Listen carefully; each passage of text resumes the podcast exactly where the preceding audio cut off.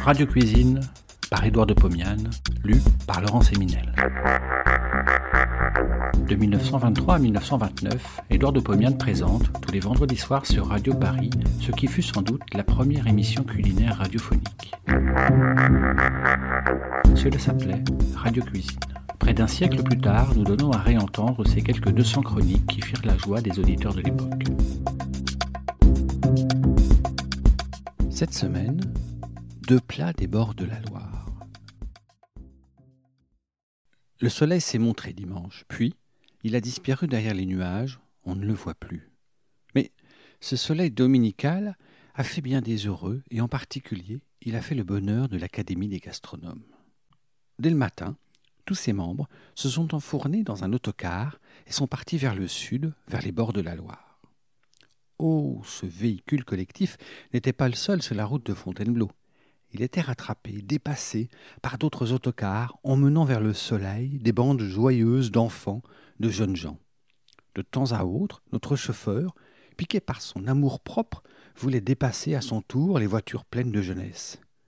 Mais nous modérions ces velléités de vitesse. Tous quinquagénaires, nous avions conscience qu'il ne faut jamais se presser à nos âges. Hélas, on arrive toujours trop tôt.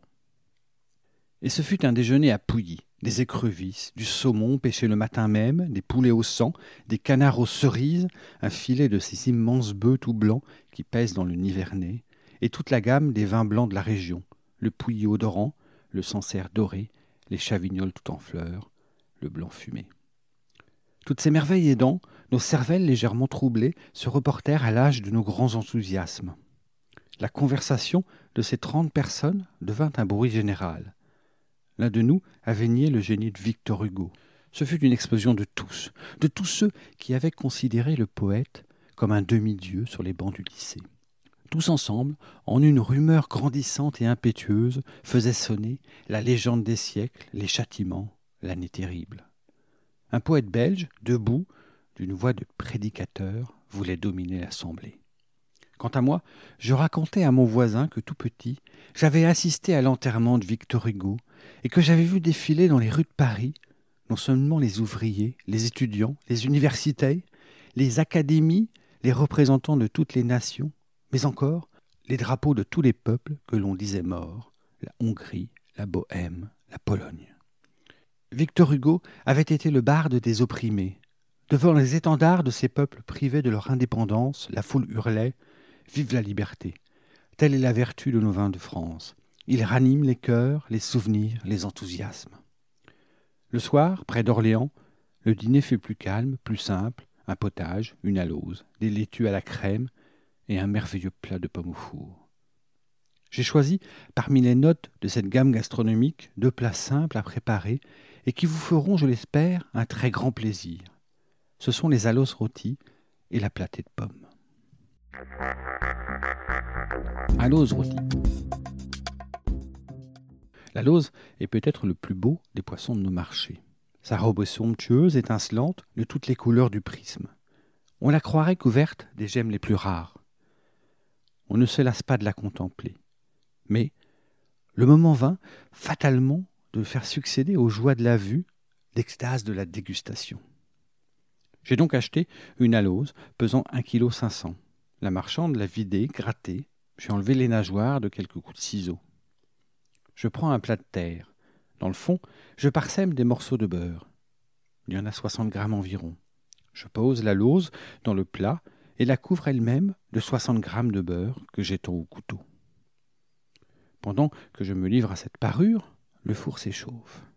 J'y porte le plat, j'attends vingt minutes, je jette un coup d'œil sur le poisson. Il commence à prendre une couleur de caramel clair. Le beurre fondu frit dans le fond du plat. À l'aide d'une cuillère, j'arrose le poisson avec ce beurre brûlant. Je ferme le four. J'attends cinq minutes. Je l'ouvre à nouveau. La couleur de la lauze est plus belle encore. Je salosse le fin. Vingt minutes viennent donc de se passer.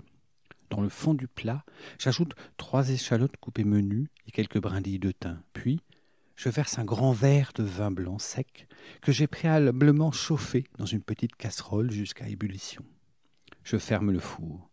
Toutes les cinq minutes, j'arrose le poisson avec ce mélange de beurre et de vin blanc parfumé. Quarante minutes après le début de la cuisson, je retire le plat du four et le place sur un très petit feu. Je trouve que la sauce n'est pas très abondante. J'ajoute un demi-verre d'eau bouillante, je mélange en faisant légèrement basculer le plat. Je vais terminer la sauce. Dans un bol, je mélange 80 g de crème épaisse avec une demi-cuillère à café de farine. Dans ce bol, je verse un peu de sauce du plat, je délaye la crème, je vide le bol dans le plat. Je mélange crème et sauce. Le liquide chauffe. Pendant ce temps, j'arrose le poisson avec la sauce. Le liquide se met à bouillir. Immédiatement, je porte le plat à table et je verse dans les verres du vin blanc, du même que celui qui a fait la sauce. Je regarde l'heure. Grand Dieu, je n'aurai pas le temps de faire la platée de pommes. Je vous la ferai vendredi prochain, en même temps qu'un plat de pommes qui date de la Rome des Césars. Bon appétit et à la semaine prochaine.